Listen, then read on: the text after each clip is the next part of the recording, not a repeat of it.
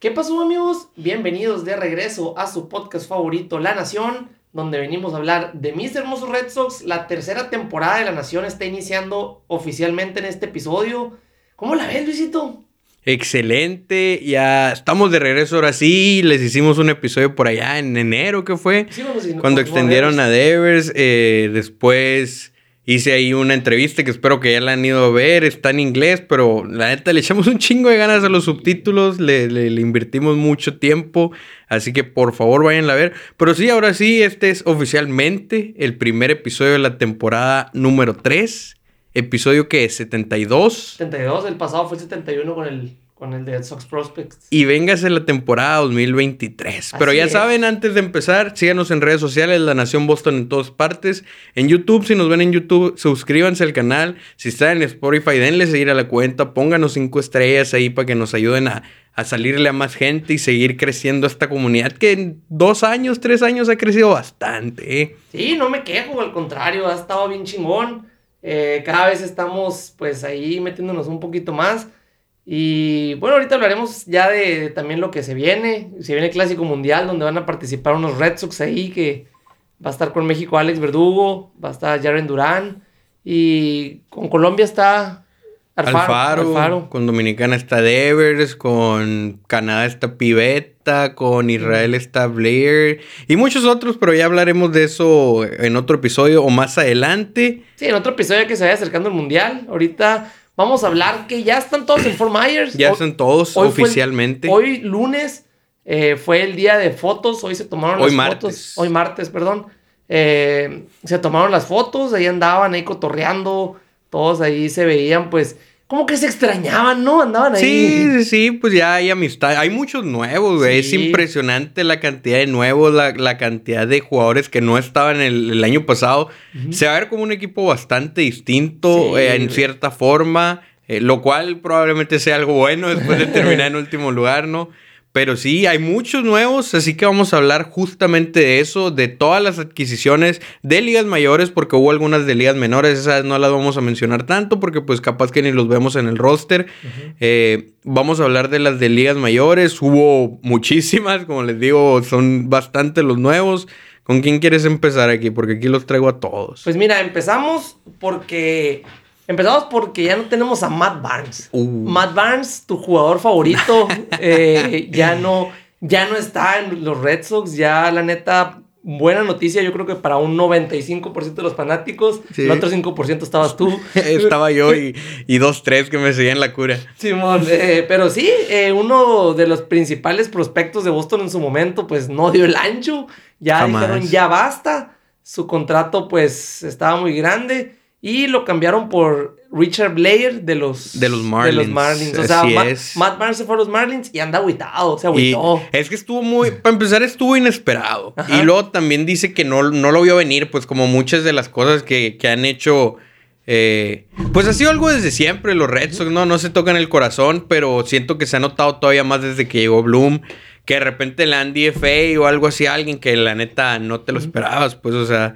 Entonces, Matt Barnes fue un caso de esos. Por más que fuera malo, no lo veíamos como el más, más malo O sea, del sigue, equipo. sigue Brazier. Sí, sí, O sea, sigue es el... Sí, o sea, no lo veíamos realmente como el más malo, como para que le dieran DFA, pero pues no fue un cambio nomás para deshacerte de él. O sea, sí te deshiciste de una parte de su contrato, pero conseguiste un pitcher zurdo, es lo que platicamos. Si vieron el episodio con Chris Hatfield, es lo que decía. O sea, a los Red Sox les sobraba un derecho, a los Marlins les sobraba un zurdo en el bullpen, y pues venga, se hizo el cambio. Desgraciadamente todavía le vamos a seguir pagando.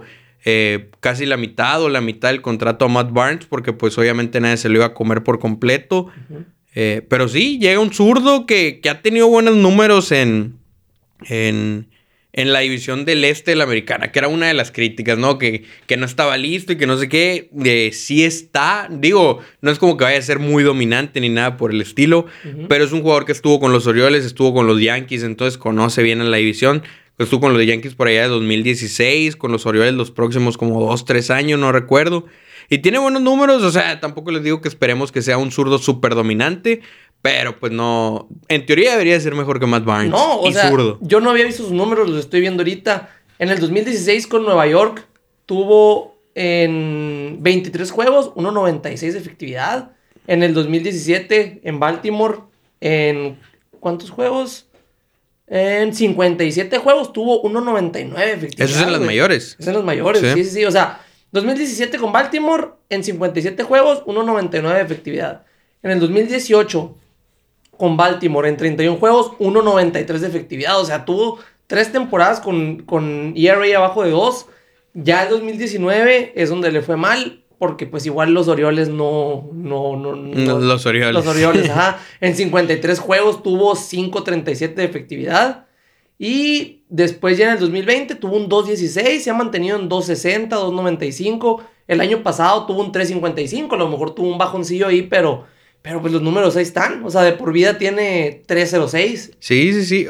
Sí, o sea, puede ser una buena pieza. Puede ser una Sí. buena pieza, sobre todo porque recuerda que cambiamos a Josh Taylor, que no sé qué podíamos esperar, ¿no? De Josh Taylor regresando de la lesión, pero pues sí, nos estábamos quedando sin zurdos más o menos. Todavía teníamos por ahí a Yoli Rodríguez, uno que otro lea minorista, pero pues nos hicimos de él. Se me hace un buen cambio, a fin de cuentas, ya veremos qué resultados da. Sí, sí, sí, así es. Ahorita de que se reforzó el bullpen, se reforzó. O sea, este año es mucho mejor que el año pasado. Y lo comentamos todo el año pasado. El bullpen no tuvo el 100% de la sí, culpa. es que sí, yo le sigo echando más la culpa a la ofensiva del año pasado, pero pues ya Ahorita saliéndonos un poquito del tema de las nuevas adquisiciones, no sé si vamos a hablar de eso al ratito, pero. ¿qué piensas de lo que dijo JD Martínez?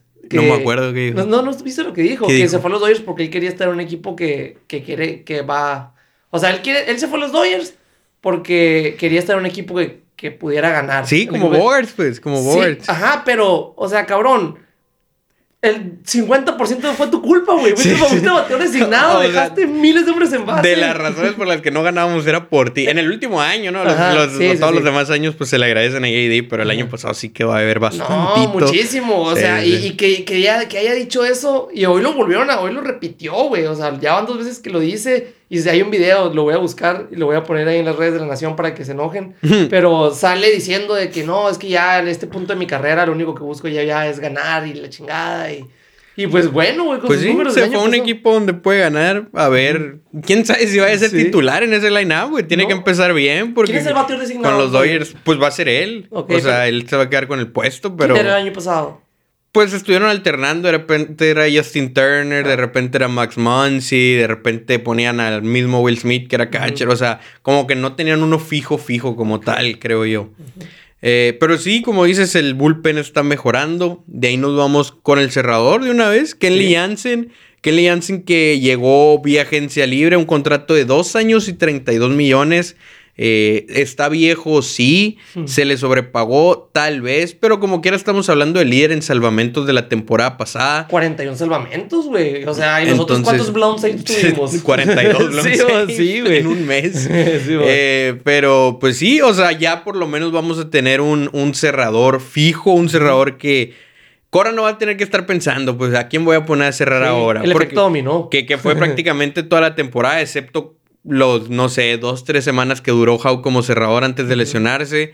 Eh, Pinche, güey, cuando Hawk fue el cerrador, güey, tuvimos una racha como de nueve victorias Pues, al es que sí, sí funcionaba. güey. a Sí, mí sí me gustaba Hawk. A Ahí entra el debate, ¿no? ¿Qué prefieres? ¿Kenley Jansen por 32 millones Ujú. o Hawk por lo que se le está pagando? Sí, sí, sí. Tal vez yo sí preferiría Hawk, honestamente, pero pues no sé, el tiempo lo irá. El contrato sí es un poquito grande para mi gusto, o sea, no, no, no me encanta, pero como te digo, lo que platicamos en el episodio 70, todos los jugadores están siendo sobrepagados. Pues, Sí, o sea, sí, la agencia Sí, libre, todo el mundo está recibiendo demasiado dinero. Y si los Red Sox no sobrepagan como probablemente lo hicieron por Jansen, pues sí van a quedar sin nadie a fin de cuentas. Entonces, pues ahí está el contratizo ese. ¿A ti te gusta o qué? Me gusta, me gusta por, por lo que te digo, 41 salvamentos el año pasado. Eh, la neta, no, no se le hacen el fuchi, pues. ¿sabes No, cómo? no, O no, sea, para nada. Está, y aparte que estamos en la división más cabrona, güey. Eh, no- hoy dijo John Henry, güey. Dijo eh, en una entrevista que estamos en la división más difícil y si jugamos para 500 vamos a quedar en último lugar. Sí, de todos sí. modos. Y, y yo pienso que sí podría ser un cerrador establecido. No tenemos uno desde Kimbrel, güey. Sí, o sea, y estamos hablando de que probablemente la va a cagar muchas No, veces. como lo hace Jansen. cinco veces, probablemente diez veces. Pero aún así van a ser menos que el año pasado. Sí, ¿sabes cómo? o sí, sea, sí, ajá. de todo, va, va a ser algo, es una mejoría indiscutiblemente. A sí, lo claro. mejor no, no, Digo, de la agencia libre sí era lo mejor que sí era el mejor, mejor cerrador disponible. Porque el Sugar, no, fue agente libre. Pues lo, firmaron prácticamente en cuanto se abrió la agencia libre. Fue como una extensión eso. Entonces, era, era lo mejor disponible. Y los Red Sox fueron por lo mejor disponible. Y, y, pues ahí está. A mí me gusta veterano. Que le queda, yo creo, su último. Tiene 34 años. Le queda la como que sus últimas temporadas de cerrador.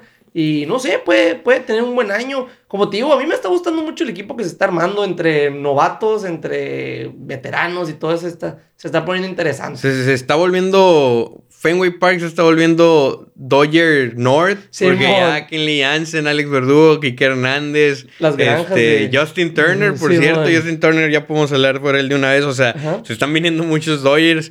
Eh, Justin Turner también fue un contrato de dos años, 21.7 millones. Ya habíamos hablado de este contrato en el episodio 70. Eh, Justin Turner va a ser bateador designado prácticamente el 90% de sus juegos. También puede ser alternado en primera de vez en cuando y también en tercera cuando se le quiera dar descanso a Devers, que es lo que más me gustaba a mí de, de esta contratación, pues que ya no necesitas que Devers te dé 145 juegos en la primera base, perdón, en la tercera base, le puedes pedir, no sé, 120 y ponerlo otros 25 como designado y ya los demás darle descanso, lo cual no le gusta a Ever, ya, ya no, digo que no le gusta para nada.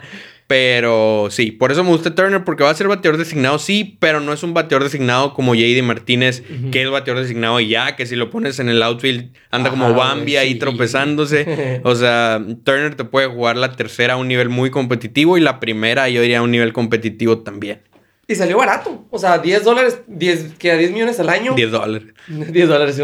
10, 10 millones al año. Un poquito más, casi 11. Ajá, casi 11. La neta, también como tú dices, para un bateador designado con buen guante. No sé si viste hace poquito estaba haciendo rolas en primera. Sí, por eso, pues, o sea, va, a servir para eso. Cuando casas, por ejemplo, vayamos contra un pitcher zurdo y le den descanso, eh, puede ser Turner y no necesariamente Dalbeck el que juegue la primera. o alguien más, no sé si Arroyo, tal vez lo vayan a volver a intentar en primera. No sé la verdad, pero, pero es un bateador designado con versatilidad, pues que te puede jugar a la, eh, posiciones en el campo unos 40 juegos en la temporada, qué sé yo. Eh, nos vamos de ahí a. ¿Qué, te gusta? ¿Qué te gusta? Cory Clover. Cory, Clover. Pues fíjate, ¿cuántos años tiene Clover, güey? Todos, no sé, búsquele ahí porque yo no tengo internet todavía. no, se, no te pasé la se me olvidó, Simón. Después es la primera vez que estamos grabando aquí, entonces. Tenemos un estudio. Eh, eh, bueno, regresamos donde empezamos, pero ya está. Pero lo mejoramos. Ajá, y seguirá mejorando. Y se me olvidó poner el internet ahorita, todavía no lo tengo, pero ¿Cuántos eh, años tiene Cory Kluber? Bueno, por lo pronto. 36, tiene 36 años Cory No está tan viejo. no, no, no, no está tan viejo. El peor es el brazo lesionado. Sí, pero también puede que, o sea, ya es que hay muchos que podemos esperar un comeback of the year. O sea, hay, varios. Hay varios. Y Corey Kluber. Toda la pues, rotación. Sí, güey. Sí, ándale, güey. Y Corey Kluber, pues fue Sayón, güey. Dos eh, veces. Ajá, fue Sayón. Tres veces. Ajá, o sea, es, es alguien bueno que no está como no ha tenido últimamente tanto juego por sus lesiones. Siento que este, este año. Es que, güey, volvemos a lo mismo. Bloom algo ve, güey. Es que es lo que exactamente. Michael Waka, güey, eh, ve cómo revivió. güey. ahí de cuenta que me liste el pensamiento. o sea, estamos hablando de que, sí, cierto, hay muchas contrataciones que no nos han gustado, que de repente decimos, ¿cómo este vato o este ya está viejo?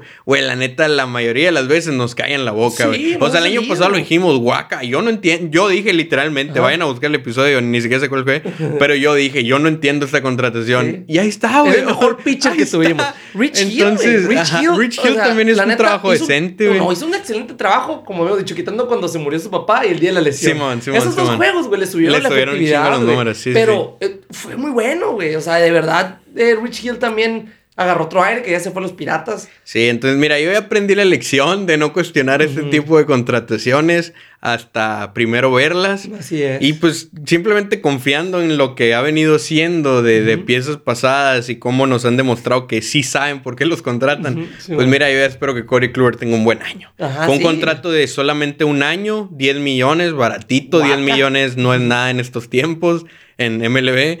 Y tienen opción para la temporada 2024 por 11 millones en caso de que tenga un buen año y se lo quieran quedar. La diferencia con el contrato de Waka, pues Waka, digo, le terminaron dando poquito, ¿no? En el contrato ese con los padres, poquito con opciones, eh, pero, pero pues sí, si los Red Sox quisieran, quisieran quedárselo para la próxima temporada por prácticamente la misma cantidad, pues van a poder hacerlo sin, sin tener que andar negociando ni nada de eso. Sí, sí, sí, que, que hace un pinche martirio esa madre de andar negociando para no se, no se ha dado para nada. Oye, güey, no sé si viste.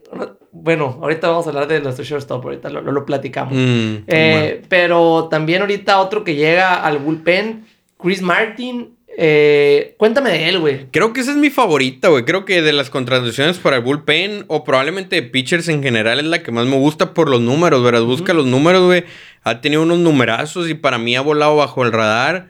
No sé exactamente eh, ¿Con- ¿De, de qué equipo viene? ¿Los de Dodgers? los Braves, si no me equivoco. Braves. También estuvo con los Dodgers, pero creo que viene de los Braves. Viene de los Dodgers. O sea, Viene de los Dodgers y estuvo con los Braves antes. Ajá. Eh, la, la mera, la mera muerte. Un fantasma. ahí. Está apagando ahí. A la vez, Algo extraño está pasando en el Está estudio. maldito, se está apagando la luz. Güey, qué pedo, cabrón. No, pues a ver un, un corto ahí.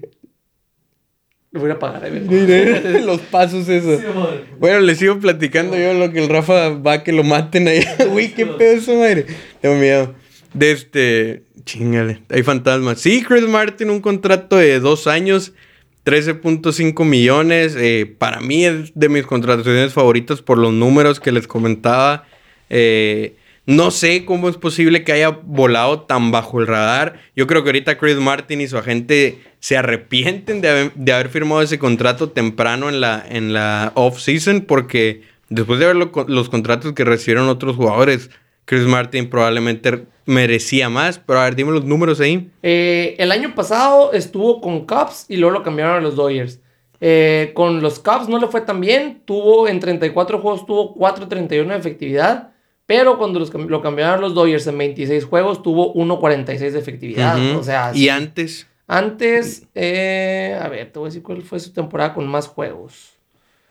Su temporada con más juegos fue en el 2019, con 58 juegos y tuvo 3.40 de efectividad. 2020, ¿cuánta efectividad? 2020, Temporada corta. 1. Uno. 1 de efectividad en 19 1.0. juegos. 2018.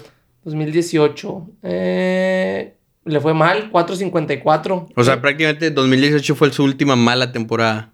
Ajá, sí. Desde 2000. entonces ha sido bastante bonito. Sí, sí, sí, porque tenías en las primeras, en los primeros años.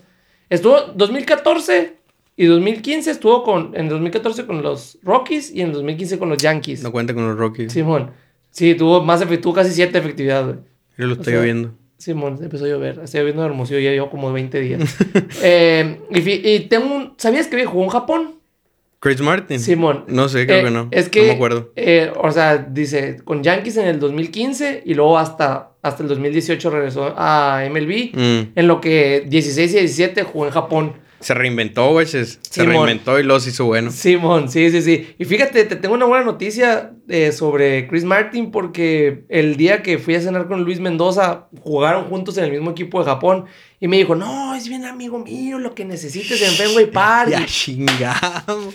O sea que práctica bate, no, es bien buena gente, yo le voy a hablar y que tú dime cuando vayas. Así Venga. que se espera contenido cuando vayamos o cuando vengan a Phoenix, güey. O Cuando sea, vengan a Phoenix, Simón. Sí, sí, sí. es- Pues cuando vayas tú también. Simón, sí. Pero cuando vengan a Phoenix, ojalá, ojalá. Sí, sí, sí, Chris Martin, porque sí, últimamente no hemos tenido a alguien cercano que nos pueda hacer el favor. Sí. Digo, no, tampoco no le hemos pedido, no hemos tenido la necesidad. Pero le vamos a pedir a Bello, por ejemplo. Ajá, le vamos Bello, a pedir. sí, esperemos. Brian Bello, si nos estás viendo, por favor, déjanos entrar a la práctica de bateo. Eh, Eh, pero sí, eh, Chris Martin, la neta, yo no sé qué esperar de él. Yo no, no lo tenía en el radar. Como Yo tú creo que va a ser bueno. Yo confío en que va a ser un buen pitcher de séptima, octava entrada. Probablemente octava. Em, pero sí, me gusta. Me gusta a mí la, la contratación esta. También llegó al bullpen el zurdo Yoli Rodríguez. Contrato un año y dos millones, güey. Yoli Rodríguez es como un Darwinson Hernández, pero mejor. O sea, es- todo es mejor que Darwin Pero me Hernández, refiero es en el sentido que está muy nasty también. Y también te tienes que preocupar por el control. Pero no tanto como con Darwinson Hernández. Sí, no, no, no. no seas mamón, güey. No es tan, tan preocupante. En 55 juegos dio 26 bases por bola, güey. O sea, en realidad no es tanto eh, como Darwin Hernández, cuántas bases por bola habrá dado en- Ujú. en 55 juegos. Sí, sí, pero ese, ese va a ser el, el problema con él, pues. O sea, Simón. es bueno, tiene pichadas bastante nasties. El asunto va a ser el control. Vamos a ver si lo pueden ahí controlar. Eh, fue un contrato de un año, dos millones. Creo que es otro pitcher que probablemente es- se arrepiente de haber firmado tan temprano en el off-season. Eh, tendríamos opción para 2024 por 4.2 millones. O sea, prácticamente cerca del doble, o el- más del doble, perdón, que. eh, pero sí, también es un pitcher que Me emociona, pero no tanto como Chris Martin. O sea, creo que tiene potencial para ser un muy buen zurdo. Incluso, incluso, a pesar de que es algo arriesgado, yo diría que va a ser mejor que Richard Blair. Como que siento que, que Joely puede ser mejor. Pero el problema va a ser eso. Pues si empieza bolero, valió madre. Ok, sí, sí, sí. o sea, como sí, un, un Darwinson Hernández. Parecido. Sí, güey. Eh, luego, ese White Mills ya es ya está activo en grandes ligas. Está en el roster de 40, pero no, no sabemos si va a estar en grandes ligas. Llegó a cambio el prospecto Jacob Wallace, o sea, X por X se podría decir, no. Pero es prospecto pero, también. No, White Mills ya lanzó con los Royals en grandes ligas. No tuvo tan buenos números, pero se le ven ahí algunas pichaditas interesantes. A ver cómo sigue avanzando de todos modos. Pero sí, como te digo, no, ni siquiera seguro que ahí está en el roster de grandes ligas. No, no sé cuál sea el tema contractual en cuanto a las opciones que le queden y tal. Otro que llegó a los Royals a cambio de Josh Taylor, que este ya lo decíamos ahorita. Este fue mi, este fue mi, mi favorito. De todos ha sido mi favorito, si hay salud. Ah, de Alberto Mondesi, exactamente. Si hay salud, o sea, este tiene mucha velocidad. Es un guante, yo creo que por encima del promedio. El problema es que nunca lo hemos visto tanto tiempo como para hacer una conclusión exacta de su guante, pero yo creo que es por encima del promedio. Eh, el bat, el bat ha tenido sus altibajos más bajos que altis. Con que esté en base. Exactamente, o sea, es tanto lo que necesita esperar una rola tercera y con eso se envasa, pues eso es lo interesante. Sí, güey, en el 2019, que fue uno de los de donde tuvo más juegos, jugó 102 juegos, o sea, el vato batió, batió 10 triples, güey. O sea, en una temporada batear 10 triples, güey. No mames. fantasy eso. Sí, güey. O sea, el, fantasy. el, 2019 el Boston lo tenía, güey. No, nunca me lo quiso cambiar. eh, Alberto Mondesi batió Adalberto. 10, sí, eso y, ah, o sea, todavía dio 9 jonrones y se robó 43 bases, güey. Eh, es que, y ese es el, esa es la cosa, pues, eh, la, adquisición de Mondesi, la, el hecho de haber agregado a David Hamilton al roster de 40, es todo este asunto de, ahorita vamos a hablar de las nuevas reglas, pero las bases son más grandes. Entonces, el espacio entre primera y segunda, segunda y tercera, son, son notablemente más chicos. Ahorita vamos a hablar de exactamente los números. El caso es que en teoría va, va a cobrar un poco más de importancia la velocidad del atleticismo de los jugadores.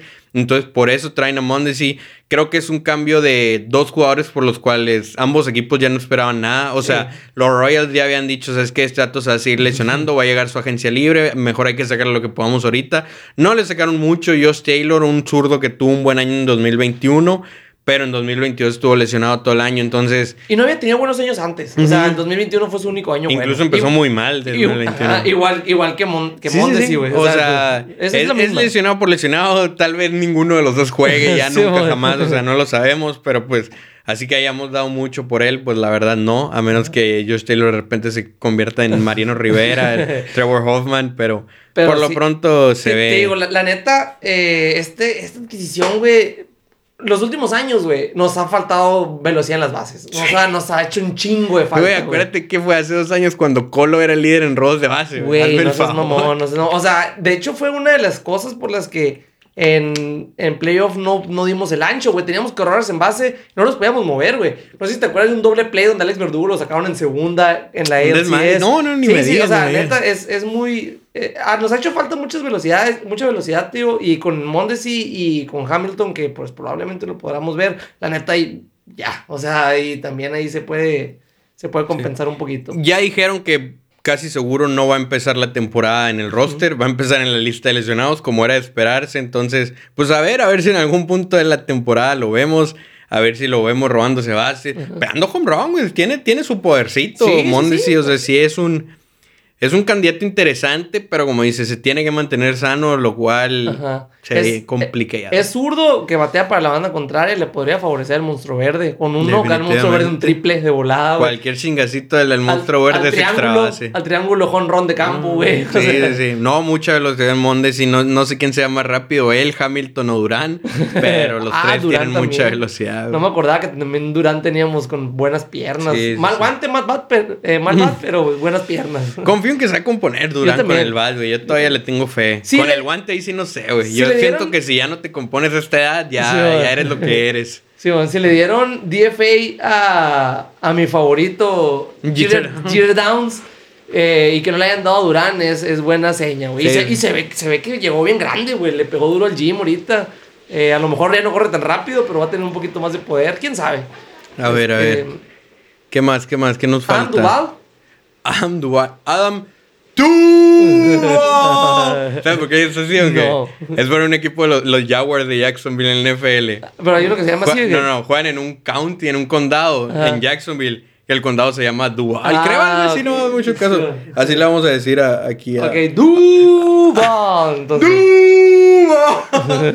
fierro, Eh, pero sí, llega en un contrato de un año, Ajá. 7 millones, poquito. Pueden ser hasta 10 millones si cumple ahí bonos por performance y si logra se escuchará la lluvia en los micrófonos, ¿eh? No Porque sé se de repente está lloviendo bien cabrón. A ver si el denoiser la saca, pero si se escucha, pues lo sentimos mucho. No hay nada que podamos hacer contra el clima, la verdad.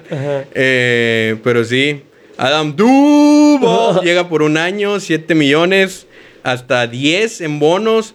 Eh, estamos hablando de un jugador que no tuvo un gran 2022, en parte por las lesiones. En 2021 pegó un chingo de home runs. Pegó un Grand Slam en la Serie Mundial contra Framber Valdez. Fue- Fue, fue fue clave. importante. Es buen guante, que creo que es lo que más le importa a los Red Sox, porque estamos hablando de que podría ser, al menos antes de Adam Duval, si tuviéramos a Durán ahí, estaríamos hablando de el peor o uno de los peores outfields en cuanto a defensa. Sí, pero ya con Duval se compone un poco y esperamos que Verdugo mejore un poco también. Y ya podría ser un, un, un outfield competitivo defensivamente. Pero sí, creo que lo tienen visualizado para ser el fielder central, porque ni Verdugo ni Yoshida parece que vayan a hacerlo.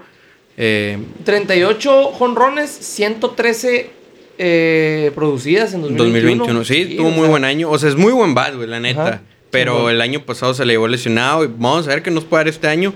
Otra contratación de esas de, de Bloom. Otras de, otras de esas que a la gente no le gusta y el año que entra lo van a, no lo van a firmar, lo van a dejar ir y todo el mundo se va a enojar. Sí, Así va a sí, así clásica, va a ser. Va a ser otro. Renfro, otro Sharper, otro de esos. Otro Sí, que va. nadie le gustaba y al final se enojan porque se va. Así va a ser Adam Duval, porque no creo que se vaya a quedar otro año. No, yo tampoco. Eh, de ahí nos vamos a. Yo creo que la, la, la joya, ¿no? La, la más interesante, definitivamente la más cara de las adquisiciones, Masataka Yoshida. Macho gusta. Man, Macho Man, el nipón, desde Japón, obviamente, que va a estar jugando en el mundial. Un contrato de 5 años, 90 millones, que para muchos fue sobrepagado. Y cuando digo muchos, me refiero a los expertos, eh, reporteros y demás. Eh, pero pues sí, como les decíamos en el episodio 70, si le pagaron eso a Yoshida es porque alguien le estaba pagando algo parecido. O sea, le tuviste que haber subido el precio contra, no sé, a lo mejor los Yankees o quién sé, otros equipos de los que están interesados. Eh, pero sí, 5 años, 90 millones. Incluso tuvieron que pagar un fee, un posting fee, que es cuando vienen jugadores de, de allá, como de 14.5 millones. Entonces terminó saliendo en un poquito de más de 100 millones realmente. Eh, se ha estado viendo bien. Todavía no empieza Spring Training, pero se ha estado viendo bien en los entrenamientos. Tiene bastante poder. Eh, su, carta de, su carta de presentación es el contacto. Sí, es un jugador que rara, rara vez lo vamos a ver poncharse, o al menos eso se espera. Eh, y que va a hacer contacto siempre, va a poner la bola en juego. A veces van a ser outs, pero pues más de las veces esperemos que sean hits. Estamos hablando de que batió más de 320 en una temporada en Japón. 326. O sea, Tal es- vez ese número no se traduzca exactamente en MLB, Ajá. pero pues esperamos que batee de perdida, de perdida 285, lo cual es ganancia para una posición bueno. de primer bat que no hemos tenido en un buen rato. Sí, desde se- Mookie. ajá, desde Mookie. Eh, el vato tiene por vida en Japón 3.26 de, de porcentaje, OVP de 4.19, un OPS de 9.57. O Es- sea, el o vato. sea, es- batea promedio y tiene poder. sí, sí, sí, o sea, en nada más en- se ha ponchado 300 veces, güey. ¿En cuántos turnos? se- eh, bueno, en 3.251 turnos, o sea, No mames, se ha o sea, ponchado. es un, un ponche por cada más de 10 turnos. Sí, güey, o sea, en, 71 en 781 juegos, güey, nada más se ha ponchado 307 veces, güey. O sea, está muy cabrón. Y es algo que nos hace mucha falta. Sí, pues. sí, sí. Digo, De- por- es, es algo de lo que se centraron los Red Sox en buscar jugadores que no se ponchen, que, que pongan la bola en juego, así sea outs, o sea, así sea no un gran promedio, pero por lo menos poner la bola en juego porque el año pasado Sí, había muchos ponches. mu- no, muchos hombres en base, güey. No, no fue. Es que el año pasado todo salió mal. Todo Sí, sí, estuvo sí. muy mal. Y, y a, mí, a mí esa firma me gusta, me gusta mucho.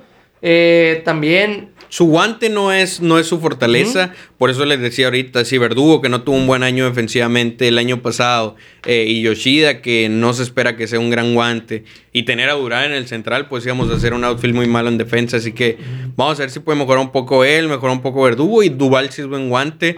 Tal vez ya no tenga el rango que tenía hace 2, 3, 4 años, pero sí es un buen guante. Sí, sí, sí. No, definitivamente. Después, el único que nos queda ahorita sin, sin tocar a Ramel Tapia y a los, como decías tú, los de ligas menores. Eh, Jorge Alfaro también es una firma de liga menor. Pero con más probabilidades de. Sí, no tenemos catcher. O sea, está Wong y, Maguire. Ajá, que es, es un volado. Es un volado tener ellos dos. Ambos. Defensivamente confío en ambos. Con el BAT no confío en ninguno. es, es que, güey, también nos da miedo el saber, por ejemplo, que Maguire haya bateado el año pasado así es preocupante, pues, o sea... Sí, porque no... o sea, a lo mejor y sí, pues no a lo mejor y... Sí, a huevo, o sea, no, te, puedes emocionar por muchas personas sí podrían estar esperando, ah, pues bateó más de 300, claro que tenemos catcher, y, mira, si sigue bateando así, pues sí, pero yo no confiaría en que va a batear ni cerca de 300, la verdad. Yo tampoco una temporada completa, güey. ¿Quién sabe? Este, no, no sé, pero yo digo que Jorge Alfaro va a subir...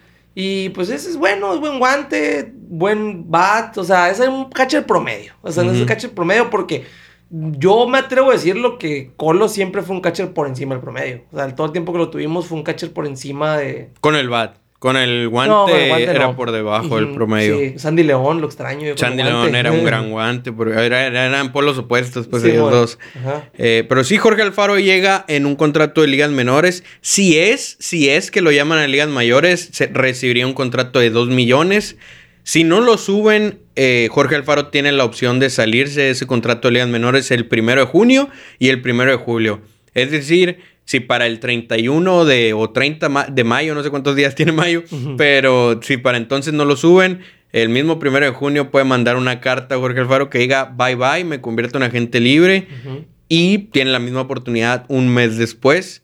Eh, pues vamos a ver, vamos a ver. Yo creo que hay un 50-50, la verdad, de que lo llamen a las mayores. Tuvo eh. un muy buen, ¿qué se podría decir? Temporada en el Lidom con los campeones. Ah, sí, sí, sí. está con el Licey, ¿verdad? Sí, creo que sí. Tuvo muy buen año, entonces, pues ojalá y eso le haya dado cierta confianza para llegar a romperla en Spring Training y chance de ganarse un puesto. Sí, esperemos, ojalá. Eh, la neta, igual, los latinos en Boston siempre les va bien. No sé por qué tienen esa, esa suerte ahí. Y ojalá, yo digo que sí lo van a subir. Y no, yo no digo que sea un 50-50, yo digo que es un 80-20. Sí, lo es más seguro. Sí, porque van, obviamente van a intentar con Wong y Maguire. Y a ver qué sale. Pero si de plano, güey, este, pues no, porque los dos son. Bueno, no sé si Maguire sea novato, no sé si está muy viejo. Pero, o sea, no está muy viejo, pero no es novato. porque también los pitchers no van a querer algo, van a querer algo con más experiencia. Sí, pero con Maguire les fue bien el año pasado. Sí, sí, sí. Entonces, quién sabe. A ver, a ver, ya veremos qué rollo. Tampoco es que Alfaro tenga tanta experiencia, ¿no? Pero, pues sí, esas fueron las adquisiciones en la agencia libre. Uno que otro cambio por ahí. No hubo cambios grandes realmente. Pero aún así, a pesar de todas estas adquisiciones, la verdadera joya de la corona, lo que más lo que todos celebramos, lo que todos queríamos, lo que algunos ya estaban eh, diciendo que no iba a pasar, lo que algunos se habían rendido. Yo, yo también pensé que ya no iba a firmar extensión, eh, pero sí, llegó la extensión para Rafael Devers. 11 años, 331 millones, un dineral muchos años, pero son muchos años correctamente, no como para otros jugadores como todos los shortstop que firmaron en esta agencia libre prácticamente, eh, y entre otros, porque Devers tiene todavía 25 años, estamos hablando de, se termina su contrato y, todavía, puede seguir jugando, no como por ejemplo Bogarts, Correa, bueno, Correa ya no, porque luego al final se reajustó su, contrato, ¿no? Pero Correa y Bogarts eran jugadores que no iban a terminar su contrato, pues, o sea, eran demasiados años y, y otros así lo hicieron también. Eh, razón de festejo. Rafael Devers para siempre. Sí, güey. Rafael Devers en, la tercera. En la tercera, por lo menos unos cuatro años más, diría yo. Tal vez después lo hagan bateador asignado o primera base o quién sabe. Pero sí, lo importante es que ese es nuestro nuevo Big Papi en cierto sentido. Candidato ciertamente a que le retiren el número. Necesita ganar unos dos anillos más, yo creo, o unos MVPs, qué sé yo. Ajá. Lleva una carrera en súper, súper ritmo para ser Salón de la Fama, Sí, indiscutiblemente. claro. Sí, sí. Pero pues sí, el la, la cosa es que mantenga esa carrera unos 10 años más. Que sí puede. No, claro que sí, güey. O sea, Rafael Devers, neta, es un jugador en el al que. Es, es un jugador clutch. Es un jugador que ha mejorado con el guante año con año. Bueno, tuvo un año en el que tuvo un retroceso, pero ha mejorado mucho. Eh, es un jugador alegre, güey, que anda con el, en el clubhouse ahí. Este, toda la afición de Boston lo ama. O sea, yo creo es que. el nuevo Big Papi, güey. Sí, es el nuevo Big Papi, el Little Papi. ese le sentido, puesto, le ujú. puesto que era el Little Papi. Eh, y no sé, eh, la neta, yo- a mí esa extensión me, me dio un suspiro. Me dio un... Porque nosotros habíamos hablado de que si van a extender a, a Bogarts, pero por eso no van a poder extender a Devers. La Que no extiendan a Que no extiendan a Bogarts, ajá. Y pues parece que no será el caso, güey, porque también John Henry, no sé si viste que dijo que pudimos haber firmado a Sander 12 Bogaerts. años, dijo. Simón. Pero no, no sé qué tanto creerle. ¿no? O sea, no creo que 12 años de, qué me hablas. Sí, o sea, por eso, pero dice que sí, o sea, no quisieron, no quisieron, pero de- Pero que sí pudieron. haberlo Sí, hecho, o pues. sea. No sé, pero, pero sí, güey, se fue Sander Bogarts y tenemos a Se fue la pantera. Sí, se fue, se fue la pantera.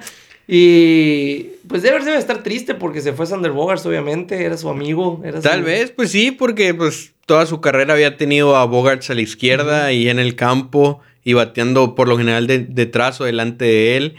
Ya no, ya no, ya no lo va a tener eh, a la izquierda, ahora va a estar, pues por el momento, Kike Hernández, nuestro shortstop fue una situación todo, todo el offseason. Sí, sí, Yo sí. diría que desde el año pasado. ¿Todavía? O sea, desde antes de la temporada pasada fue, un- fue toda una situación Ajá. porque no sabíamos qué iba a pasar con Bogart, si lo iban a cambiar a media temporada, si lo iban a extender, si se iba a ir. Total que ya se fue, un contrato absurdo desde mi punto de vista, pero se va a los padres.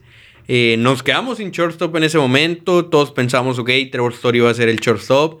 ¿Qué pasa? Que se lesiona, o mejor dicho, eh, reciente la lesión que ya traía, por eso, por eso lo van a tener que operar. Bueno, ya lo operaron, mejor dicho, pero su recuperación va a ser muy larga. Podría incluso perderse toda esta temporada. Eh, ya lo vimos ahí con su chingaderas De en el codo, no sé cómo, no sé cómo se llame. Eh, Story que lo resintió justo cuando empezó a activarse otra vez. Pues había estado descansando, bla, bla, bla. Empezó a soltar el brazo, empezó a soltar fuerte porque pues tenía que empezar a entrar en forma. Lo resintió, dijeron pues ni modo, lo, lo, lo vamos a tener que operar. Dijo Sam Kennedy, si no me equivoco, que, que a finales de diciembre, o sea, antecito, despuesito de Navidad, fue cuando supieron que iban a tener que operarlo. Lo operaron a principios de enero, dieron la noticia esa de que se iba a perder gran parte, si no es que toda la temporada 2023. Entonces ahí fue cuando empezó el pánico en cuanto al shortstop. Sí, güey. Y por ejemplo, mucha gente estaba enojada porque, porque no se operó desde octubre, que estaba, pero sí, como Porque tú no dices, sabían. Ajá, no sabía, no había resentido, no le había dolido.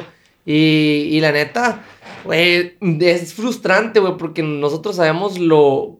O sea, lo, los verdaderos fanáticos nos dimos cuenta lo bueno que es Story con los Sí, Red Sox, güey. O sí, sea, o sea- tanto con el guante como con el bat, güey. Y simplemente el récord, güey. O Sí, sea, güey. el récord con Story fue como de 53, 44, Ajá. algo así. Y terminamos con récord de 70 y tantos. Entonces estás hablando de que sin Story no pudiste ganar ni 30 juegos. Sí, güey, sí, hizo, sí, fue, sí fue un cambio bien cabrón.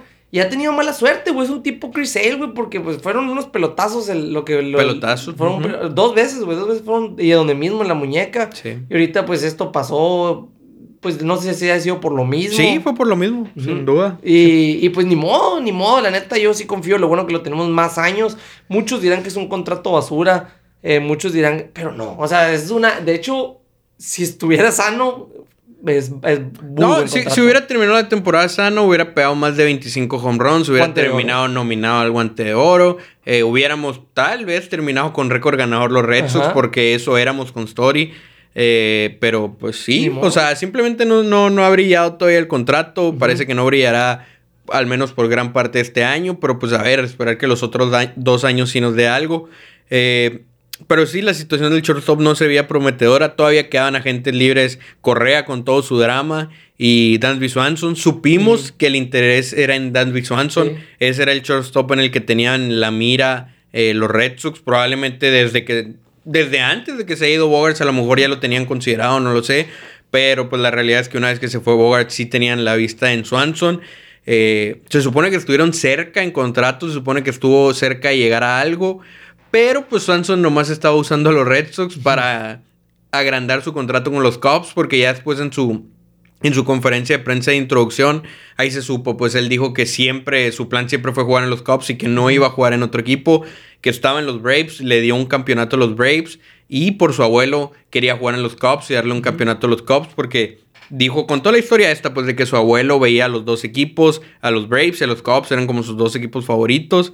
Eh, ya le dio campeonato a uno, le quiere cumplir a su abuelo dándole campeonato a otro, entonces pues sí. Realmente nunca, nunca consideró Swanson jugar con los Red Sox, solo los usó para, para, para su contrato con los Cubs, pues exprimirle lo más que pueda. Probablemente, y no me sorprendería, y casi casi podría apostar a que así fue, que los Red Sox le ofrecieron un poquito más de dinero. Eh, pero aún así él quería jugar a los Cops. O sea, es este asunto de le a veces. Queda, ¿no? Le queda, le queda es un estereotipo de los Cops. Los colores y todo. o sea, sí, sí, es una buena pieza. Queda más en los Cops que en los Red Sox, probablemente. Sí, sí, no, de hecho sí, güey. Y lo, lo, interesante de Swanson es un buen guante. No muy es, buen guante. No es muy, muy buen guante. No es un excelente bat, pero te hace el trabajo. Y, pero lo que me gusta de él es que te juega toda la temporada. O sea, los 162 juegos te juega 150, güey. O sea, el vato no se lesiona, el vato ahí está siempre. Y en postemporada, cuando con los Bravos también fue clutch, fue clave, güey. no se nos hizo, pero pues tenemos a Quique. Tenemos a Quique, en estos momentos engrandece la extensión que le dieron a Quique de 10 millones, que muchos, muchos pensaban que era mucho dinero y tal vez sí lo era, pero pues ya no, ya, no, porque eh, tras quedarte sin Bogart, tras la lesión de Story y, y, tras este, este men también, Swanson firmando con los Cubs, pues te quedaste sin opciones prácticamente y, y Quique, por lo menos es una buena opción para el shortstop. Va a ser él, al menos al principio, al menos en lo que llega Story o al menos en lo que Mondesi se pone sano, quién sabe. Pero Kike va a empezar como nuestro shortstop. Él está muy emocionado. Y como chingados no lo va a estar viendo lo que los shortstops han agarrado en la agencia libre. o sea, si Kike tiene un buen año, puede firmar un muy buen contrato a final de temporada. Eh, su bat es el que ha quedado de ver definitivamente. Su guante nos ha encantado, ya sea en segunda, en el central. Y ahora en el shortstop se va a ver bien. Pero sí, y otra cosa con Quique es que se está convirtiendo en algo así como el capitán del equipo. A muchos no les gusta, muchos dirán, no, como capitán, eh, si, si no es tan bueno o lo que sea. Y yo no digo que sea muy bueno, ni que sea capitán que es porque sea muy bueno, pero es el único que realmente está siendo vocal. El único que, que por ejemplo, defendió a Story. Acuérdate, un reportero, no recuerdo quién fue, pero cuando pasó esto de la operación, un, reportero de Boston, como es de costumbre, le tiró a Boston, le tiró a Story por no operarse antes, bla, bla, bla, bla. Que Story ya sabía, supuestamente, porque eso dijo el reportero, que Story ya sabía que se iba a necesitar operar y se esperó. Eh, y todo eso, y Quique salió a defenderlo. Eh, también fue el que dijo que, el equipo del año pasado no estuvo bien, lo cual es algo que todos sabemos. pero nadie ha sido vocal, pues nadie ha dicho, ah, sí, el año pasado valimos madre, tenemos que echarle ganas este año. Eh, Quique también señaló que el, que el ambiente en el Clubhouse no era el mejor, que, que dio a entender, no lo dijo, pero dio a entender que se fueron algunos chicos que no eran como, que tenían el ambiente. No sé si hable de Bogarts o de JD, que no creo, o de Ovaldi, que es el que más creo, la verdad, porque Ovaldi incluso hizo unos comentarios extraños. y entre muchos otros jugadores, quién sabe, a lo mejor Waka, a lo mejor Hill, que no creo, la verdad. No sé, pues muchos de los que se fueron tal vez eran medio tóxicos en el Clubhouse. Dice que está más contento ahora eh, que llegó Justin Turner, que es un excelente elemento en el Clubhouse. Eh, él mismo, Devers, el carisma, va a haber muchos novatos o, jóvenes, entonces no va a haber como aires de grandeza ni nada de eso. Y la neta me está gustando, tal vez todavía no sea así como el capitán, pero definitivamente me está gustando el rol que está tomando Kike en el equipo eh, como, como alguien vocal. Y es que no necesita ser el mejor ni el más viejo para ser el capitán en, el equipo. o sea, Bogart era el capitán el año pasado, pero nunca lo vimos dar la cara por prácticamente nadie, güey. O sea, entonces Mookie también era el mejor jugador en su momento, pero así que tú digas capitán no es. Devers es el mejor jugador del equipo ahorita, pero estoy seguro que a él ni siquiera le gustaría asumir el rol de capitán. Eh, en general, pues no, no necesita ser el mejor jugador ni ser el que más tiene años para para convertirte en un capitán. Sobre todo ahorita que Quique, aunque tiene que dos, dos, años en el equipo, está a hacer su tercera temporada. Aún así ya tiene más tiempo que la mayoría de los que están en Boston. Sí, sí, ajá. Ahorita, por ejemplo, de los del 2018 que quedaron campeón, nomás está Ryan Brazier y... Devers. Y Devers. y Sale. Ah, bueno, Sale, sí, cierto, Sale, otro tema. Pero sí, la neta, Quique Hernández, a mí siempre me ha gustado mucho, güey. Y, y la, o sea, también el año pasado es el que decía, a la madre, o sea, yo todo mis, toda mi vida he jugado en octubre, o sea, no, no me quiero quedar este octubre sin jugar. Fue el primero. Sí, güey, y, y, lo dijo, no se dio, no sé, las condiciones del equipo no eran con este cabrón, no cómo se llamaba el shortstop que teníamos, güey, el segunda base, un... ¿Te acuerdas? ¿En cuándo? El año pasado, güey, uno que jugó un chingo de... Jolmer Sánchez, güey. Jolmer Sánchez. tenemos un equipo. Yu Shang. Simón, Yu Shang. Yu Shang es como el nuevo two-way lean. Simón, sí, güey. O sea, ese, ese tipo. No que por sé. cierto va, está en el roster del mundial, ah, sí, lean, güey. Sí, vi que el Rick dijo el, el roster de, de, de, Taiwán y todos te. Lean, lean, lean. Y luego, ese, ah, ese nombre se me hace conocido. El. Simón. Sí. Pero sí, güey. A mí me gustó mucho Kike Hernández y, y ojalá, ojalá como tu ball prediction que pusiste en. Twitter Sí. está muy interesante. yo en el guante pro- yo en el guante confío. En el guante Quique confío. No creo que nos vaya a quedar a ver. El asunto es que se componga con el bat. Pues que, que- Y lo va a intentar hacer, obviamente. Le va a echar todas las ganas porque esa gente libre a final de temporada. Y, y esta temporada para él es como un, un punto de quiebres. Es como de, o ya me convierto en un jugador muy conocido con un buen contrato. Porque los shortstop eso están agarrando. O, o se queda rezagado como un jugador de banca que nunca debió ser titular. Lo averiguaremos después de esta temporada. Perdón, pero sí, mi bold prediction puse un tweet, no sé, hace como una semana, algo así. Bold prediction, Quique Hernández, este número tiene mejores, este año, perdón, tiene mejores números defensivos que Sander Bogarts en promedio de su carrera en Boston. Y lo puse porque no es tanto que ame el guante Quique Hernández. De hecho, cuando lo puse ni siquiera lo había investigado ni nada. Eh, los números defensivos de Quique, simplemente en base a ojo pensaba que era bueno. Y lo cual sí, pero lo puse más en, en, en, en un sentido de Bogarts nunca puso buenos números en el shortstop, con excepción de la temporada 2022 que terminó nominado al guante de oro, que sí fue buena temporada, pero pues una temporada no borra las otras 9, 10 temporadas. Eh, pero sí, aquí les voy a comentar ya fundamentado ese, Sí, ese bold prediction de por qué creo que sí se puede dar. Eh, los números más importantes defensivos, eh, números que te maneja Fangraphs, ahí los pueden ir a corroborar, corroborar todos si piensan que los estoy inventando o algo. Las estadísticas más importantes según Fangraphs, y la verdad es que estoy bastante de acuerdo, son el DRS, el UZR y el OAA. Se los voy a resumir. El DRS son las carreras que salvas gracias a tu defensiva por encima del promedio. El USR es la zona prácticamente que cubres, el rango que tienes. Y, lo, y el OA son los outs por encima del promedio. O sea, eh, si completaste más jugadas que los demás, pues si pudiste hacer más que los demás. Estamos hablando de que Sander Bogarts a lo largo de su temporada en promedio tiene menos 5.66 en DRS.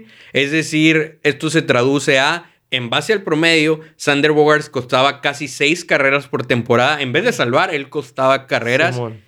0.71 de USR, lo cual es un número positivo. Significa que tiene un rango ligeramente por encima del promedio, no mucho, pero pues 0.71. Y en outs por encima del promedio tiene menos 4.85. Esto no en total, ¿no? Esto promedio de, de todas las temporadas de Wars como shortstop a partir de la temporada que, que ya se convirtió, que ya jugó como 800 innings pues de, de, de shortstop completamente. Quique Hernández, para quienes piensan que nunca ha jugado shortstop, que nunca ha sido shortstop y que no puede ser shortstop, pues déjenme decirles que entre 2014 y 2022, Quique ha jugado 618 innings en el shortstop. Ah, madre. En esos 618 tiene en total 9 de DRS. O sea, gracias a él no se, han, permitieron se han nueve salvado carreras. 9 carreras. O sea, si se fijan, el de Sander Bogarts es negativo. O sea, Ajá. Comparado con el total de Sander Bogarts, Ajá. exactamente de menos 51. madre. Menos 51. En la temporada que tuvo 800 innings en el, en el, en, en el shortstop Bogarts, que es la más parecida a los 618 totales de Quique, en una temporada de 800 innings tuvo menos 5. Quique tiene más 9. Ok. O sea, estamos hablando de una diferencia de 14 carreras. O sea, es No como- mames, güey, en el UZR, que Bogarts tiene en promedio 0.71, Quique tiene 5.3. 5.3. eh, estamos hablando de que Bogarts tuvo menos 3.1 en su temporada de 800 innings. Estamos hablando madre, de mucha diferencia.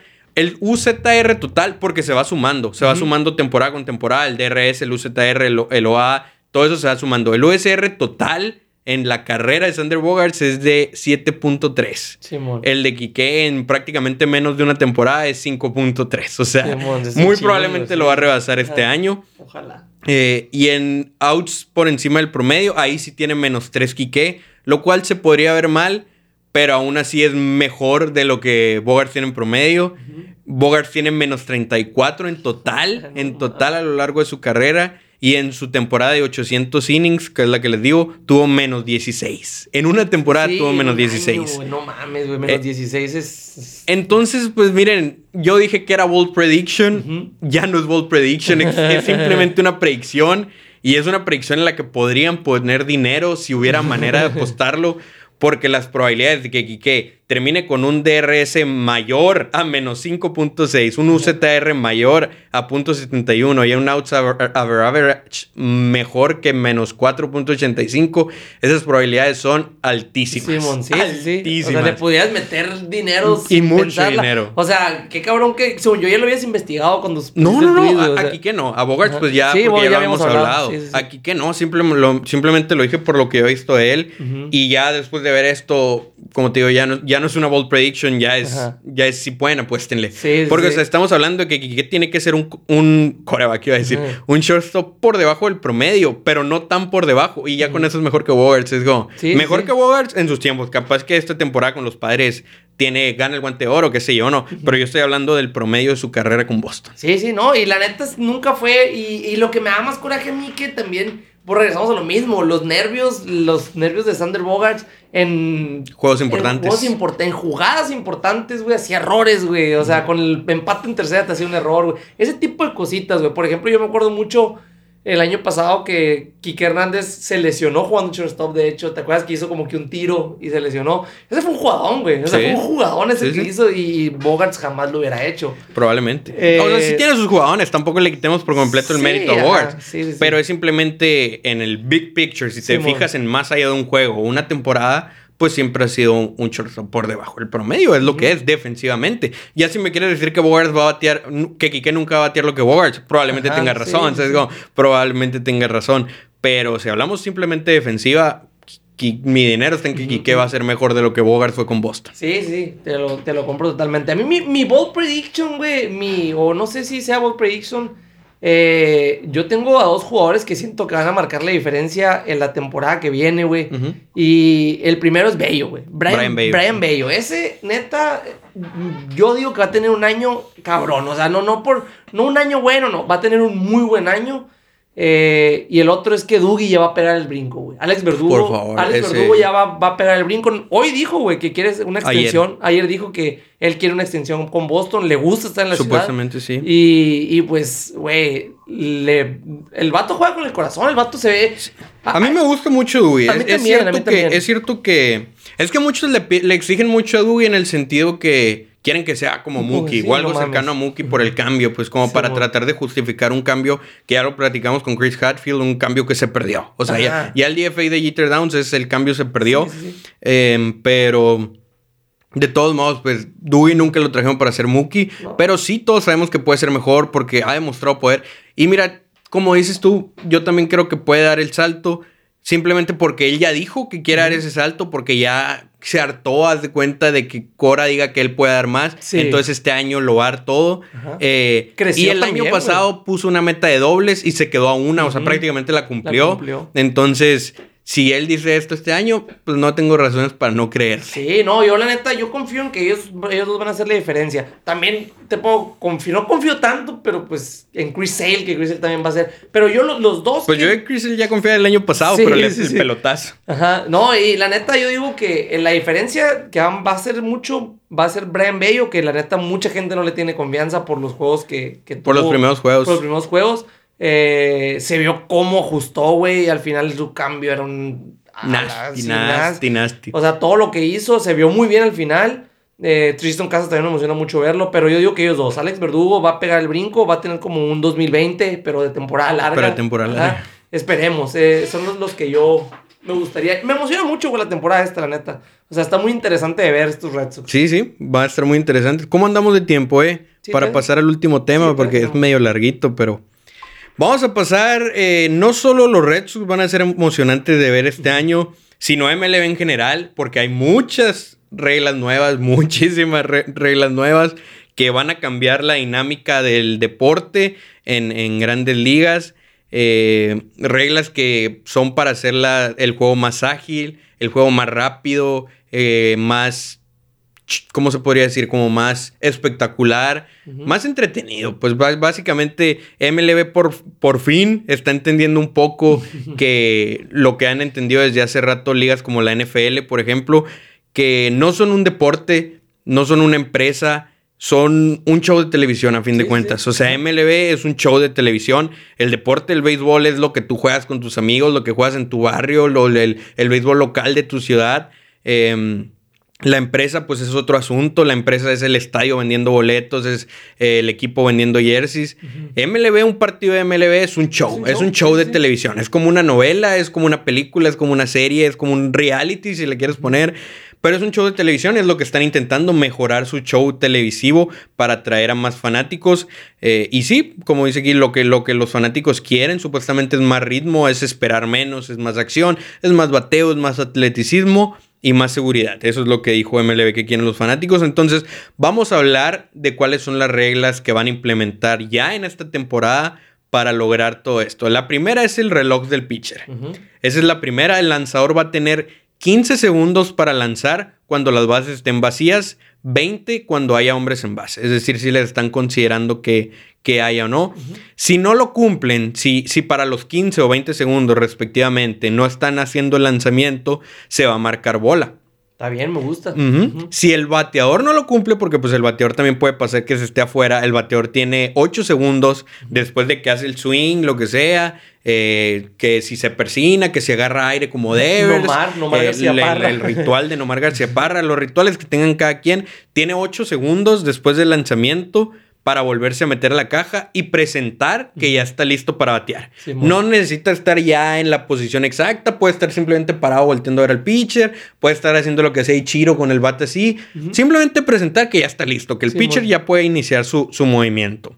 Si, el, si no lo cumple, son es strike. Güey, se puede acabar un juego con eso, güey. Se puede acabar un juego. Probablemente en algún momento vayamos a ver que se quede un juego con eso. Bien chingón. Lo que comentábamos el año pasado de estas reglas que va a estar bien emocionante, güey. ¿Te imaginas un estadio lleno, güey? Eh, en donde esté la caja llena, el empate en tercera, güey, y el, reloj corriendo, güey. Y el reloj corriendo ahí porque va a estar visible. o, sea, jugadores y fanáticos lo van a poder ver. O sea, el, ah, los fanáticos van a empezar a. Se va a hacer un Contando, es lo que te digo. Por ejemplo, me acuerdo mucho el juego este de James Karinchek en el Fenway, el de los Guardians, no sé si te acuerdas, que estaba todo nervioso, que se paraba en la placa y se volvía a salir ah, y jugaba con la bola, no sé cómo. Y, o sea si pasa eso, y de hecho ya ha pasado, le empiezan a contar los, los, segundos. es como a otro pitcher en Fenway también le pasó. No me acuerdo si era él. Lo Fenway. Entonces, imagínate, güey, en un juego así de playoff, lo que sea, que empiecen a contar cuando, el, cuando ya queden 10 segundos o menos segundos, que empiecen a corear el, el, countdown.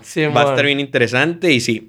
Y son 30 segundos entre bateadores. Es, decir, ya que hubo un out eh, o ya que se ponchó a alguien, o ya le dieron la base por bola, el siguiente bateador tiene 30 segundos para pararse ahí. Está bien, güey. esa regla me gusta un chingo, güey. De hecho, todas, güey, me gustaron. Entonces, están agilizando eso. Junto con pegado, o de la mano de esta regla, están los revires. El pitcher tiene derecho a dos disengagements, es decir, prácticamente salirse de la placa dos veces, haz de cuenta, sin penalización. Ya sea que simplemente se salga porque se puso nerviosito, o se salga para hacer un revire, o haga la finta como va a tirar. Tiene dos de esos nada más. Dos veces nada más se puede salir. Si intenta un tercero y no es out, o sea, sí puedes hacer revires después de la segunda, pero si hace revire una tercera vez y no es out, se marca ball y el bateador y el corredor avanza. Es decir, hay jugador en primera, revires una vez, safe reviras dos veces, safe, no hay bronca. Si quieres revirar otra vez, tienes que estar seguro de que vaya a ser out, porque si no es out, no solo es safe, sino que el corredor se va a segunda. Otra razón para tener corredores de velocidad ahora en, las bases. Porque imagínate, rara vez un pitcher va a querer hacer un segundo revire, porque después de, haber, de hacer el segundo, el corredor casi casi va a agarrar un paso más en su separación diciendo no se va a arriesgar a tirar otra vez. que a, veces se van a arriesgar, no. Si abren demasiado, obviamente se van a lanzar de todos modos. Pero sí dice, sí puedo agarrar, perdía medio pasito porque no se va a arriesgar. Entonces, va, va, sí va a haber mucho más dinamismo en las bases en cuanto a eso. Entonces, eso es interesante. Los revires, solo dos. A partir del tercero, si no es out, los corredores avanzan. Mi duda es si hay corredores en primera y en tercera, por ejemplo, y se hace un revire a primera y es safe pues supongo que como se marca ball, los dos corredores avanzarían, ¿no? Ah, pues según yo sí, güey. Entonces va a estar, va a estar interesante eso, pero pues sí, se supone que va a aumentar el dinamismo en los robos de base. Y otro que va junto con esto, ya no con la pichada, pero junto con los robos de base, son que las bases van a ser más grandes. Una cosita, eh, una cosita más grande. Antes medían 15 pulgadas, ahora van a medir 18. Estamos hablando de que si las tres bases, el home no, obviamente, pero si primera, segunda y tercera aumentan 18 pulgadas, perdón, aumentan 3 pulgadas a 18 pulgadas, la distancia ahora entre primera y segunda y segunda y tercera, considerando que las tres bases aumentan, sumándole lo que aumenta cada base, ahora son 11 centímetros menos de primera a segunda. O sea, 11 centímetros, que es algo así más o menos. Es, un chingo. O sea, en, béisbol es, un chingo. En béisbol es muchísimo. las bases van a ser más grandes, entonces va a ser un poquito más difícil que se salgan de la base cuando se pasen en una barrida o algo así. Entonces, vamos a ver qué tanto afectan esos 11 centímetros porque porque pues es, es, es, algo. No, sí, es, bastante, güey. Incluso llegar de home a primera va a ser como 5 centímetros más fácil. sí, sí, sí. Ahí, por ejemplo, ahí no marca tanto, pero 11 centímetros ya es algo. Sí, es un paso, o sea, no paso, pues, pero sí es, o sea, la neta sí está, a mí me gusta mucho esa, esa regla también, güey. Y luego lo de los robos de base va, va a verse, por ejemplo, güey, los guantes esos se irán permitiendo los guantes que parecen como panaderos, ¿sí? Yo creo que sí. o sea, imagínate, güey, con esa madre van a llegar en chinga, güey. a ver, a ver qué rollo, pero definitivamente van a aumentar. Sí, Estaba platicando la otra vez que vine a acomodar todo esto. Tu papá se quedó platicando conmigo aquí y me dijo ¿Crees que vayan a romper el récord de, de, ¿Cómo se llama Ricky Henderson que tiene el número con esto de los bats? Y yo, pues la neta, no sé, pero sí va a ser más fácil que antes. Pero, está difícil de todos modos. Ricky Henderson es como jugar los juegos seguidos de sí. Carl Jr. O sea, sí. sí, no creo yo tampoco que lo rompan, pero pues por lo menos hay más posibilidades que antes. Sí, sí, sí. O sea, a lo mejor alguien que vaya a empezar esta temporada y que corra endemoniadamente. En David Hamilton, por ejemplo. Pero eh. sí, esa es otra regla, el tamaño de las bases. Alex Gora las describió como parecen cajas de pizza. Digo. porque así, es el tamaño, la neta, parece una caja de pizza y siguen estando delgaditas, pues entonces... Eh, algo así, algo así, imagínense la base, una caja de pizza ahora. Eh, la, una de las más controversiales el shift.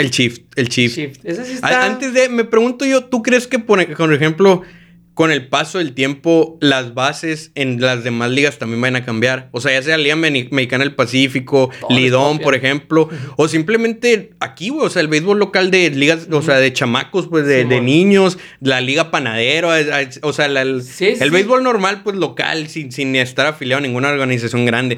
Porque, pues, obviamente el tamaño originalmente se sacó de las bases de MLB. Entonces, como, entonces irán a cambiar también junto con eso todas las demás ligas de béisbol pequeñas y todo eso vende, o sea, si... Con el tiempo. Si, por ejemplo, la tirada de muchos niños, güey, es jugar béisbol toda su vida.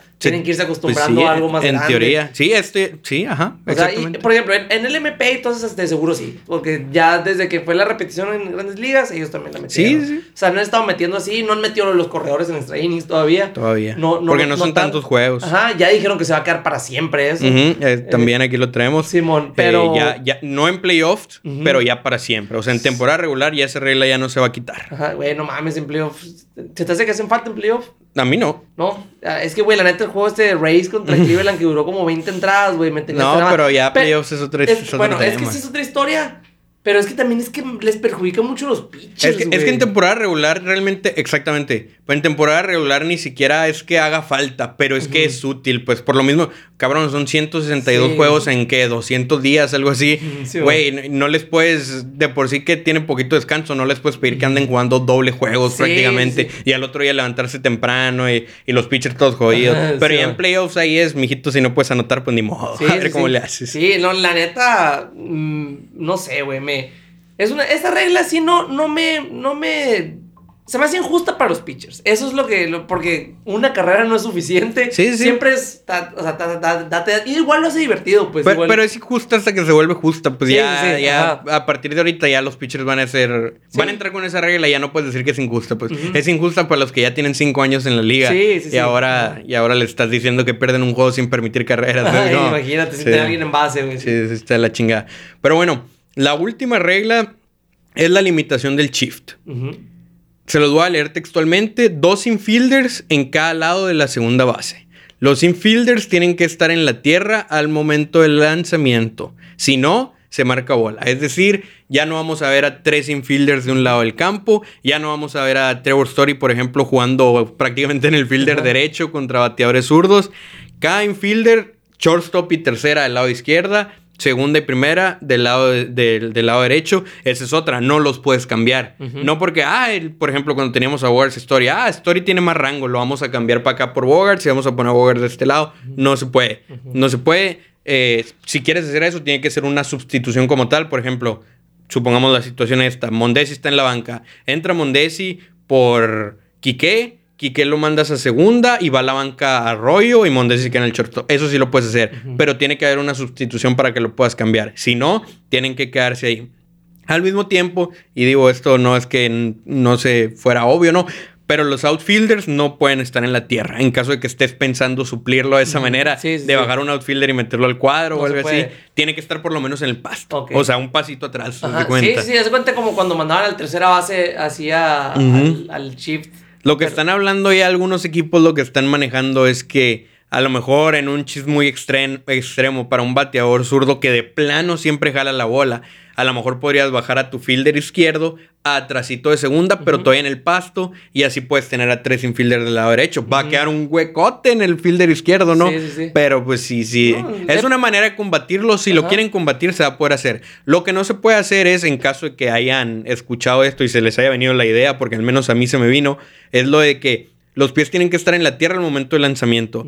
Es decir, si ya está lanzando, por decir algo, Chris Sale y ya soltó la bola, no puede empezar a moverse a alguien de que, ah, Ajá. para donde normalmente Ah, pondrían el shift. Ajá. ¿Por qué? Porque ahí es una infracción y se marcaría bola. Que aún así sería muy difícil, ¿no? O sea, estar, estar hablando de empezar a correr al lado izquierdo y que te vaya al lado derecho y ya no ajustaste jamás. Es Sí, como- sí, sí. Entonces, eh, eso tampoco se puede hacer. O sea, no se pueden hacer ni... ni... Pues es que pensaron en todo, pues, Sí, no, sí, o sea, sí, obviamente no, fue súper pensado, de huevo, estudiado no te me hagas vivo. Sí, sí, Lo importante es eso. Dos Ajá. infielders de cada lado y tienen que estar en la tierra. Ujú, Ok, ok. Entonces ahí está. Esa es la regla que a muchos no les gusta, pero pues también... eh, A muchos bateadores les va a beneficiar, güey, empezando por Joey Gallo. Joey sea, Galo, Jordan Álvarez, Alex güey. Verdugo. Eh, a- a- la mayoría de los zurdos prácticamente Sí, se van sí. a ver beneficiados. La mayoría de los derechos se van a ver afectados. Porque la neta, por alguna razón, siempre que le hacen shift a derecho Sí, sale no la funciona. chingada. Sí. Entonces, pues vamos a ver. Yo no creo que vaya a cambiar así como que tú digas, por ejemplo, Joey Galo batió 250 y ahora va a batear 290. No, no, no, no. es para tanto, ¿no? Pero de A que les va a beneficiar un poco, sí, les va a beneficiar. Van a, van a tener más producidas, güey. Sí, siento que sí les va a beneficiar. Y muchas veces esa que dices que se tiene, que se puede bajar el, el fielder y todo eso, dejar un, un, una- un lado vacío. Eh, va, lo van a usar mucho cuando está el- la carrera del gana en Sí, tercera. ah, pues, y ya- definitivamente sí. Sí, sí, ya cuando. No, no, no va a ser muy común verlo, pero ya. Va a ser muy interesante, pues va, va a ser muy interesante ver todos estos cambios. Va- las primeras semanas van a ser de adaptación. Probablemente los jugadores van a cometer muchos errores en esos sentidos. De que se les va a olvidar el reloj o X cosa, pues X cosas se tienen que adaptar. Eh, ya en Spring Training les van a empezar a implementar esas reglas, obviamente, para que se vayan acostumbrando. En el Clásico Mundial no van a estar, porque pues sería una chinga entrar a un torneo Sí. oficial que prácticamente pierdes un juego y ya quedaste fuera. Sí. Eh, implementarlo así tan rápido, entonces no va a estar. Vamos a ver, vamos a ver quiénes les afecta. Por ejemplo, a Chris Sale sé que no le va a afectar el reloj. Chris Sale lanza No, en chinga. Pero otros como Kenley Jansen sí toman su tiempo. Entonces, pues tampoco, no se va a poder hacer eso lo que hacía Luis García. no, ajá. esa es otra regla. Bueno, no otra regla, sino es parte de la regla. Tu movimiento tiene que ser straightforward. O sea, tiene que ser rápido. Pues no, no puedes hacer eso de para comer tiempo y la madre. bueno. Ya ves que son 15 segundos. En- porque es, si empiezas el movimiento a tiempo, o sea, si ya estás haciendo tu, tu wind-up eh, dentro del tiempo, aunque no hayas soltado la bola, ya es como que lo estás lanzando. Ok. Pero es eso, pues Luis García ya le hicieron llegar el mensaje Ajá. mijito, Sí, arregla ese, ese movimiento. Y Kelly porque también hace así, ¿no? O sea, no- no- no- no tan marcado. Sí. o sea, son como cuatro segundos, cinco Sí, ahí, pues. Parece que estaba meciendo un bebé acá. Ya, ya todo tiene que ser más pumpaz, un wind-up de, no sé, dos, tres segundos cuando mucho. Por ejemplo, Kershaw que se estira y luego lanza, bro, la hace también como que para sacar de ritmo el bateador, ¿no? Sí. Porque a veces quieren chinga Sí. o a veces tarda. Néstor Cortés lo que hace el Cortés, piecito, ajá. ya lo va a poder hacer poquito, no Ajá, tanto. Johnny ok. Cueto, que también se movía, sí, sé cómo, lo va a poder hacer poquito. Si está muy exagerado, le van a marcar bola. Entonces, sí, son muchas reglas. Al principio va a ser un desmadre. Para los umpires va a estar más difícil todavía, güey. Si de por sí ya la cagaban. La- eh, ahora tienen que estar pendientes del reloj. Van a tener una especie de vibrador, eh, una madrecita, no sé si en el pecho, en la bolsa, en el casco, no sé dónde. Pero es lo que les avisa. O sea, cuando el reloj llegue a ceros, va a vibrar. Y si ve que el pitcher todavía no, no acá, bola. O sea, no, ok, o sea, sí, no, necesitan tanto ellos ver el reloj. Ellos van a estar ahí, pero aún así es una es un trabajito Sí, extra sí, para unos umpires que ya lo hacían mal. Sí, O sea, como- que entonces, van a, están en peligro de extinción los pero umpires, mira, güey.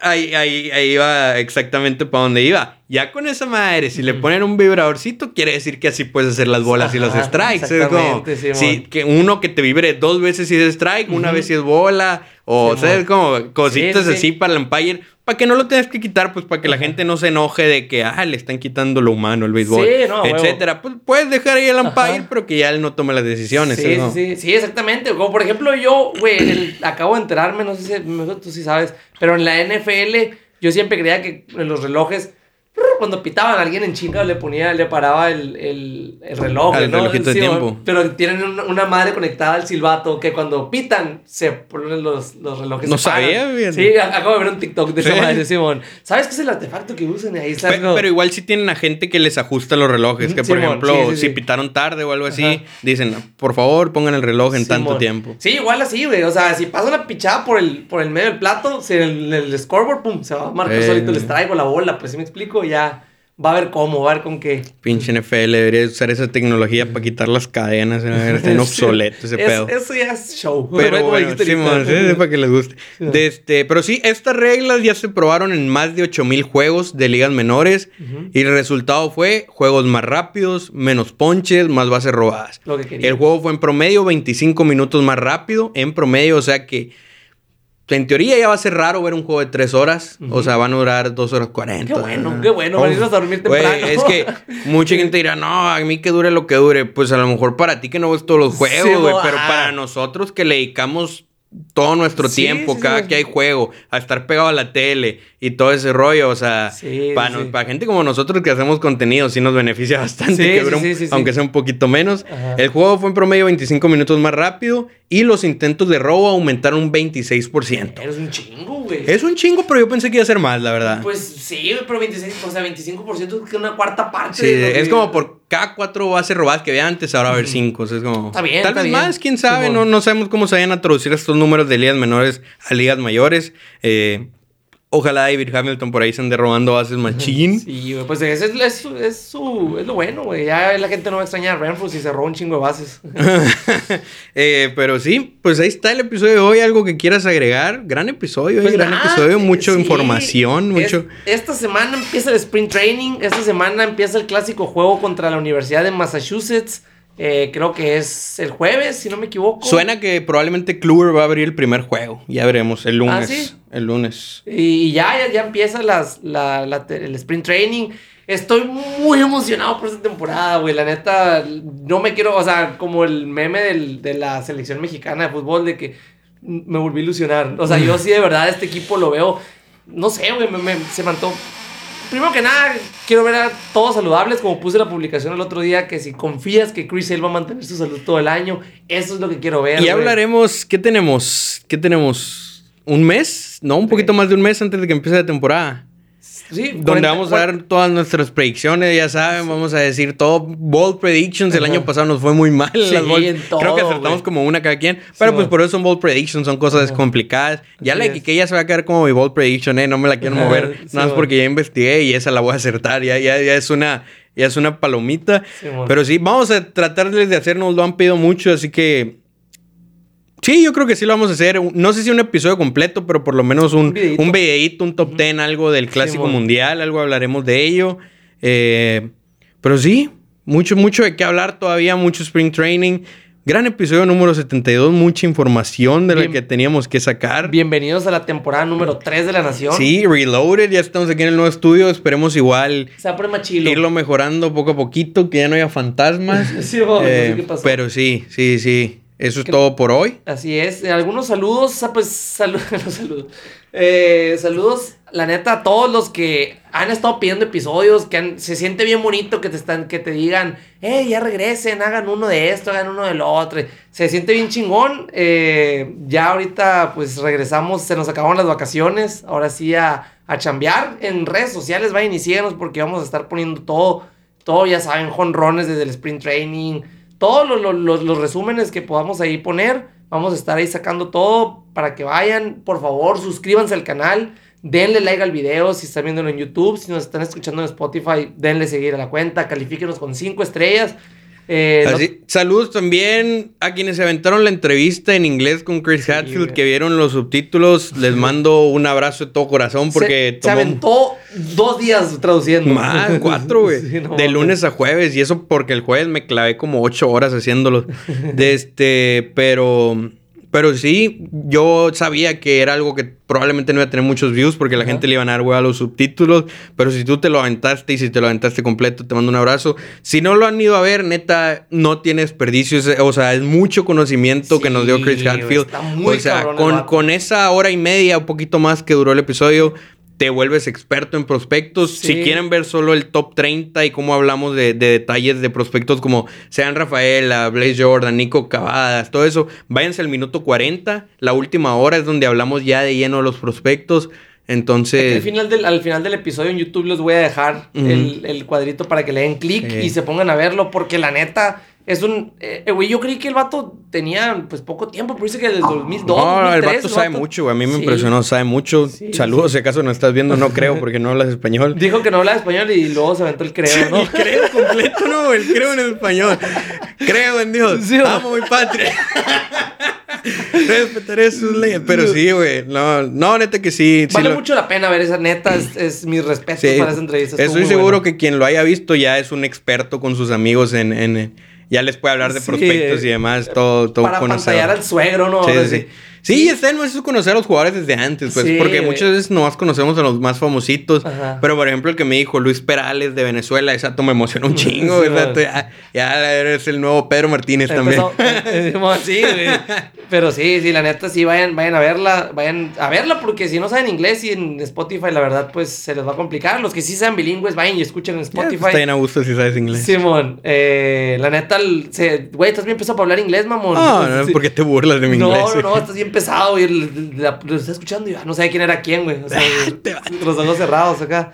Pero sí, la neta, Luis hizo un excelente trabajo y vayan, vayan a verlo. Y esto por hoy. Entonces. Espéranos ya cada semana, con el favor de Dios. Ah, sí, claro que sí. Ahí nos vemos.